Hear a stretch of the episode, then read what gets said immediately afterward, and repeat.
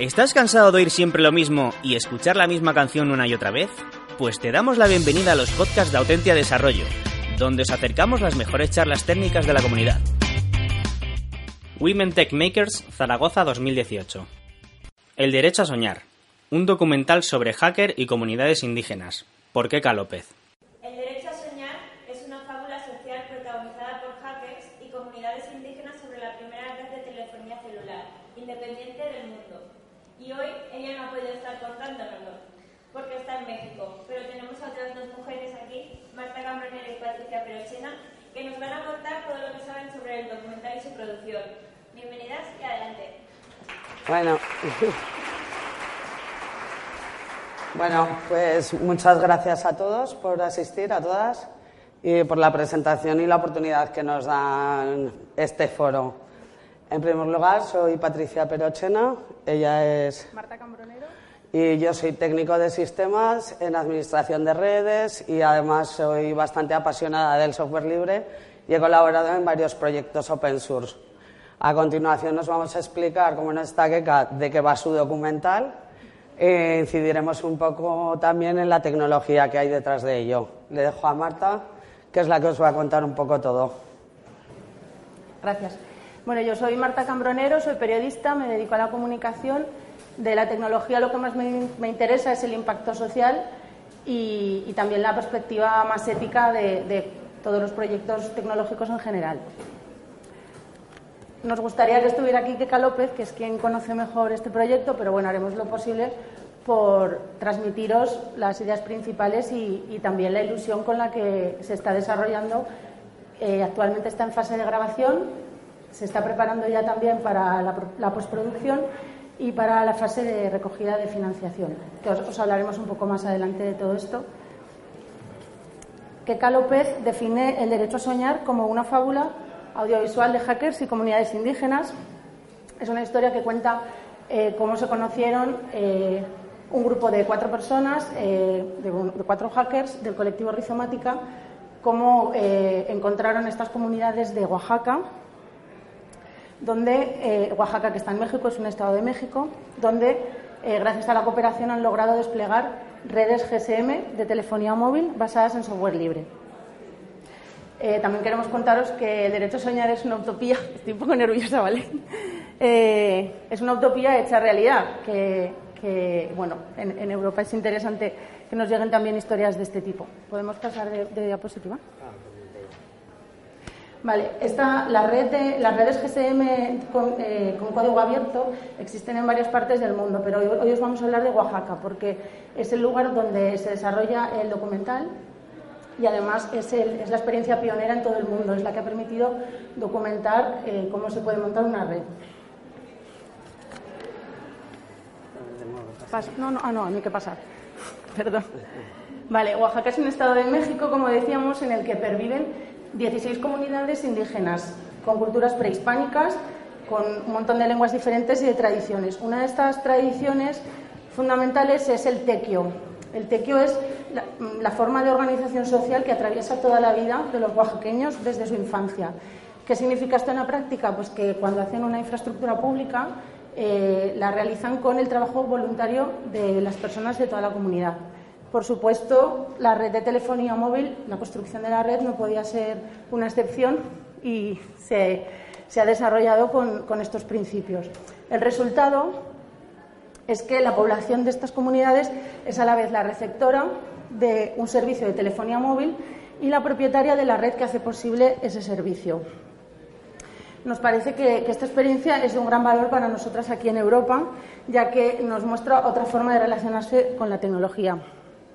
En resumen, lo que tenemos es una alianza muy particular entre hackers e indígenas. Eh, estos hackers, como decíamos antes, eh, se concretan en el colectivo Rizomática, que en su página web explican que se dedican a desarrollar los usos de las TIC, especialmente de la telefonía móvil, para favorecer el bienestar, la organización comunitaria y la autonomía personal y colectiva. Lo que también nos enseña esta experiencia es que la tecnología puede ser hackeada de muchas maneras diferentes. Pero bueno, esto está muy bien, pero cómo funciona, creo que aquí habrá mucha gente interesada en saber en qué consiste técnicamente y Patricia nos lo va a explicar. Bueno, pues aquí tenemos un plano del estado de Oaxaca con el despliegue que hay de nodos o unidades centrales. Eh, se realiza el despliegue, tanto el despliegue como el soporte técnico, se realiza a través de, digamos, una empresa eh, autogestionada por los indígenas que se llama Telecomunicaciones Indígenas Comunitarias. Son los que hacen el despliegue y el soporte técnico de las redes. Y luego, gracias a una concesión que hizo México hacia los indígenas, pueden explotar y autogestionar sus propias redes. Aquí se ven ahora mismo los puntos que hay desplegados en Oaxaca, en el estado, en varios pueblos y ubicaciones, que geográficamente pues, está bastante accidentado. Entonces, estos nodos se interconectan entre sí y todos los usuarios pueden hacer uso de llamadas y SMS de forma gratuita entre los propios nodos o unidades centrales. Se interconectan varias redes. Aquí, para empezar, necesitaríamos una base transmisora, un emisor receptor de la señal GSM, una estación controladora que nos permitiera tanto conectarnos a otros nodos o unidades centrales y luego enlaces Wi-Fi o antenas GSM o ambas cosas, porque para algunos servicios, como las llamadas que salen internacionales o a otros estados de México que no pertenecen a la red de telecomunicaciones indígenas comunitarias, se necesita conectar con un proveedor de telefonía móvil, de telefonía normal, vamos a decir, un operador comercial. Tienen acuerdos eh, en la TIC, de, la Telecomunicaciones Indígenas Colectivas, tienen acuerdos para dar estos bonos. Aquí tendríamos un despliegue, digamos, habitual, un esquema del más habitual. Aquí tenemos el BTS, que es la parte que no se emitiría y recibiría la señal GSM Aquí tenemos el controlador BSF que está operado con software libre. Es un software propio de Rizomática, se puede encontrar en GitHub y luego además utilizan un montón de herramientas propias de Linux, eh, Asterix, Line, eh, GPRS Configs y basan sobre eso toda la distribución. Aquí ya veríamos la parte que sale a la llamada externa para los asociados que quisieran coger un bono telefónico y conectar para llamadas a otros puntos de México que no pertenezcan a la red y a otras llamadas internacionales. Esto sería el esquema típico. Esta sería la instalación típica de una unidad central. Aquí tendríamos la antena emisora y receptora. Esto es un todo en uno. Hay veces que se distribuye de otra manera, pero esto sería la más mm, típica, la más estándar. Tenemos la antena, el emisor, el receptor, que lleva ahí el funcionamiento necesita tener internet, por eso veis que hay cables de red de categoría 5 y luego conectamos el emisor al sistema que controla, que ahí es donde tendríamos el software. La Live Distro que es basada en Debian de Rizomática y luego otras herramientas para conexión de telefonía móvil. Todo esto configurado nos permitiría ser autónomos y tener nuestro propio nodo. ¿Qué hace el OpenBSC? Esto, permitirnos conectar a otras redes y sería un estilo Wi-Fi-Net, unas redes extensas que van conectando de nodo a nodo. ¿Vale? Espero no meter mucho la pata en este tema. Aquí os he puesto una muestra de lo que sería eh, Administration Interface. Una vez instalada la distro, la podemos ejecutar en modo vivo o instalarla en un equipo de manera dedicada, accederíamos a través de un navegador web cualquiera y nos permitiría gestionar tanto la pertenencia a otras redes como el, crear nuevos abonados. Esto sería en la parte de administración de la red. Luego, ¿cómo se conecta un usuario a esta red? Pues lo primero que necesita es que le asignen un número de teléfono dentro de la red. La asignación de los números se hace, un pueblo tiene un número más la extensión del usuario. Y así se asigna. Ahora han sacado recientemente la aplicación Android y iOS, pero eh, se puede hacer el alta donde tienen las unidades centrales, tienen una persona que gestiona y administra los usuarios localmente. Vas al pueblo, a la oficina de TIC y te das de alta. En la red te asignan el número para la gente que no utiliza la app y luego ya un montón de herramientas genéricas que utilizan para sus propios cometidos, como links para realizar llamadas y mensajes. Eso sería un poco parte de usuario y parte de administración. Aquí está todo muy documentado, toda la documentación técnica, hay un montón de ejemplos, hay un GitHub, la wiki, el manual de telefonía comunitaria de 162 páginas viene todo detalladísimo y lo podéis montar. Entonces, os los hemos puesto aquí para los que queréis ampliar información técnica. De todos modos, sin ningún problema podéis preguntarme que lo que sepa os lo respondo. En definitiva, ¿cómo opera esta red, digamos, abierta? Lo primero que es autogestionada. Las comunidades indígenas son las dueñas y operadoras de la red. Se encargan del soporte a través de telecomunicaciones indígenas comunitarias. Los mensajes y llamadas locales se manejan dentro de la red, no necesitan ningún operador móvil para salir fuera y las llamadas de larga distancia, eh, ponen a larga distancia a México, bueno, las que son fuera de la red, requieren de un protocolo de Internet para hacerlas sobre voz IP y, conectar a través de un operador local que tenga esos servicios. Y luego las TIC desarrollan tecnología para ir mejorando toda esta, toda esta infraestructura. Aquí os he puesto un esquema de todos los agentes que intervienen en que esta red abierta sea posible. Y aquí tendríamos, lo primero, las fundaciones que promueven el software libre y lo generan. Lo segundo, tenemos que tener fabricantes de hardware que permitan que hackeemos o modifiquemos esos controladores o podamos saber cómo están programados para conectar con ellos. Luego la comunidad hacker, que en este caso sería a través de Rizomática, aunque hay otras fundaciones con OpenGSM y tal que también están colaborando. Y luego el tequio indígena, a través de una operadora telefónica que han creado que es propia y operadores móviles comerciales externos para poder salir. En este esquema falta un agente principal, que son los usuarios. ¿Qué pasa con ellos? Pues eso os lo va a explicar Marta. Vamos a pasar. Sí. Exactamente. Decíamos antes que, mm, bueno, vamos a hablar un poquito más del contexto. Vale, decíamos que la, la tecnología puede ser hackeada de muchas maneras. Entonces, es importante entender cómo es Oaxaca, lo vamos a decir en dos pinceladas porque no podemos, desde luego, detenernos, eh, para, comprender el impacto social, ¿vale? las dimensiones de este impacto social.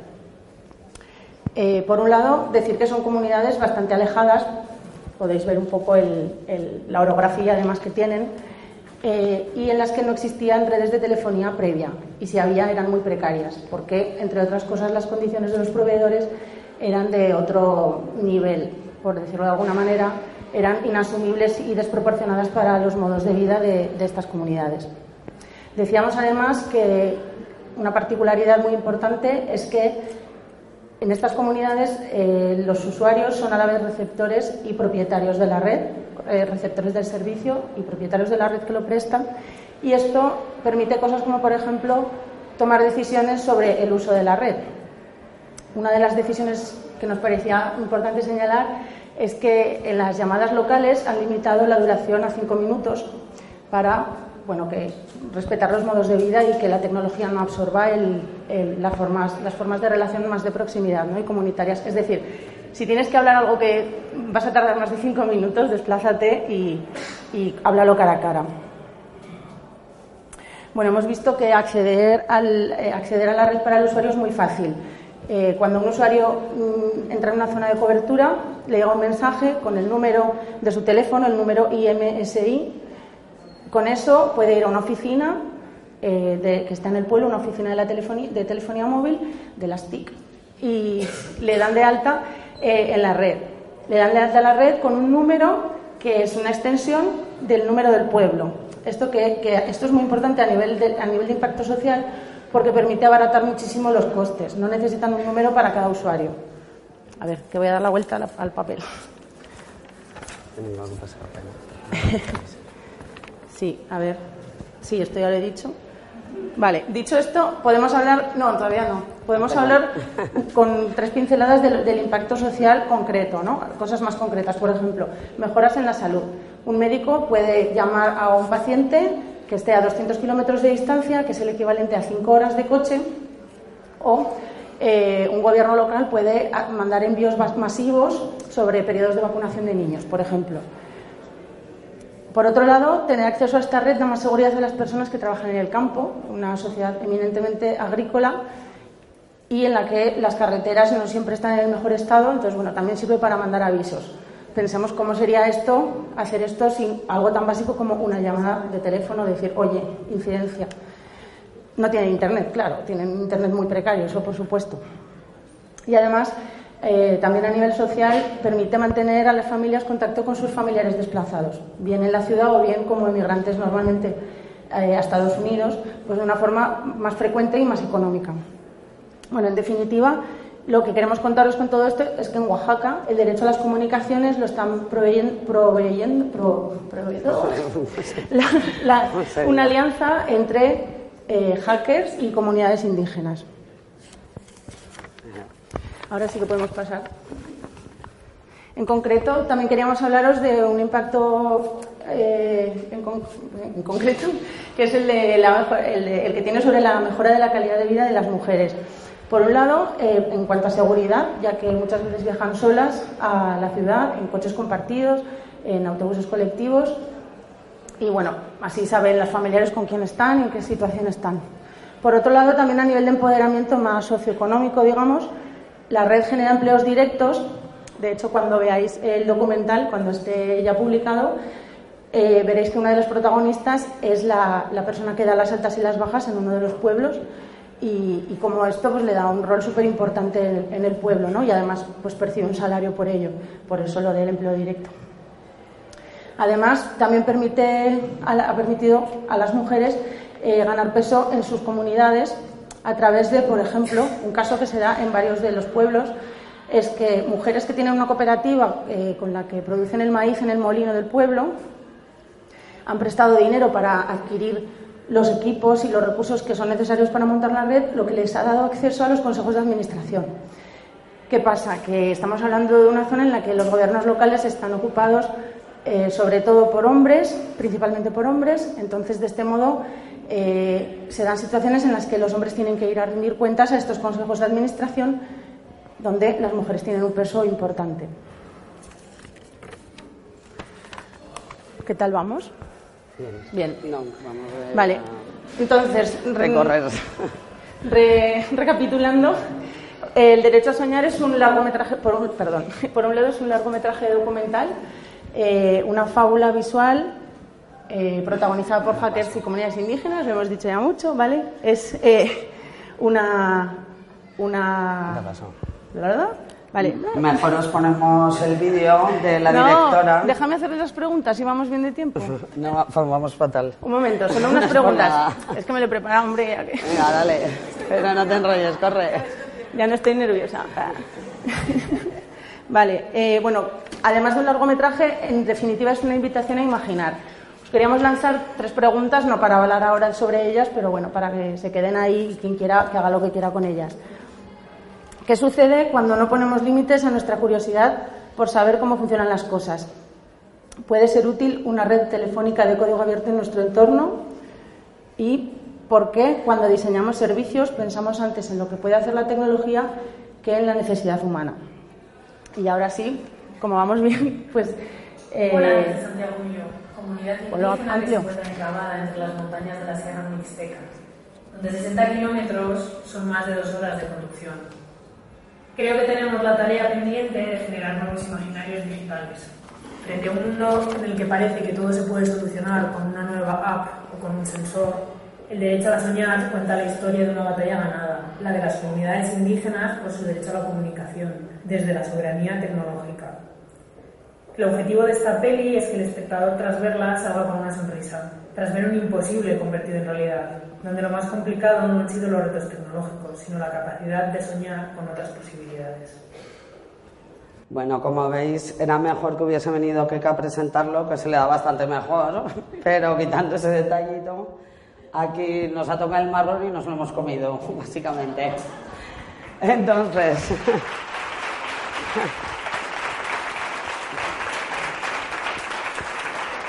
Gracias a todos, a todas, eh, principalmente a la organización por habernos dado este espacio y esta voz para contároslo.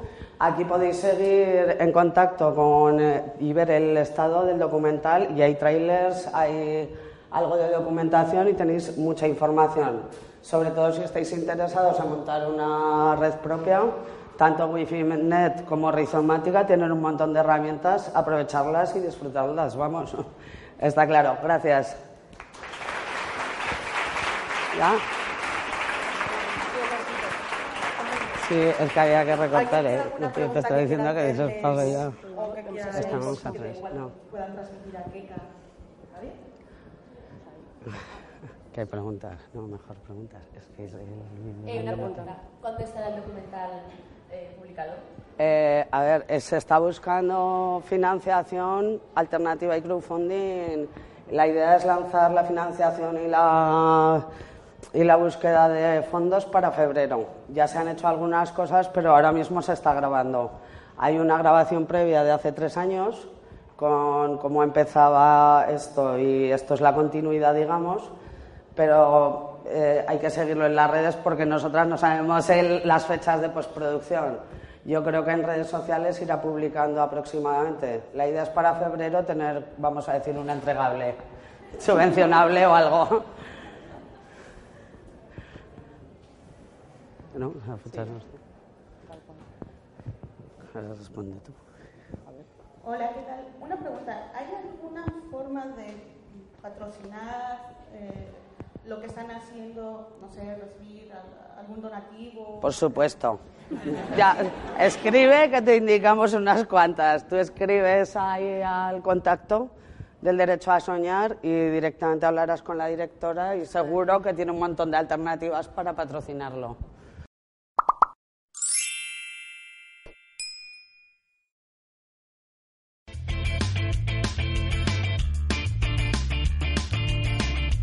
Si te ha gustado el podcast y quieres estar a la última en tecnología, suscríbete a nuestro canal de iVoox y escúchanos donde quieras. Para más información, autentia.com.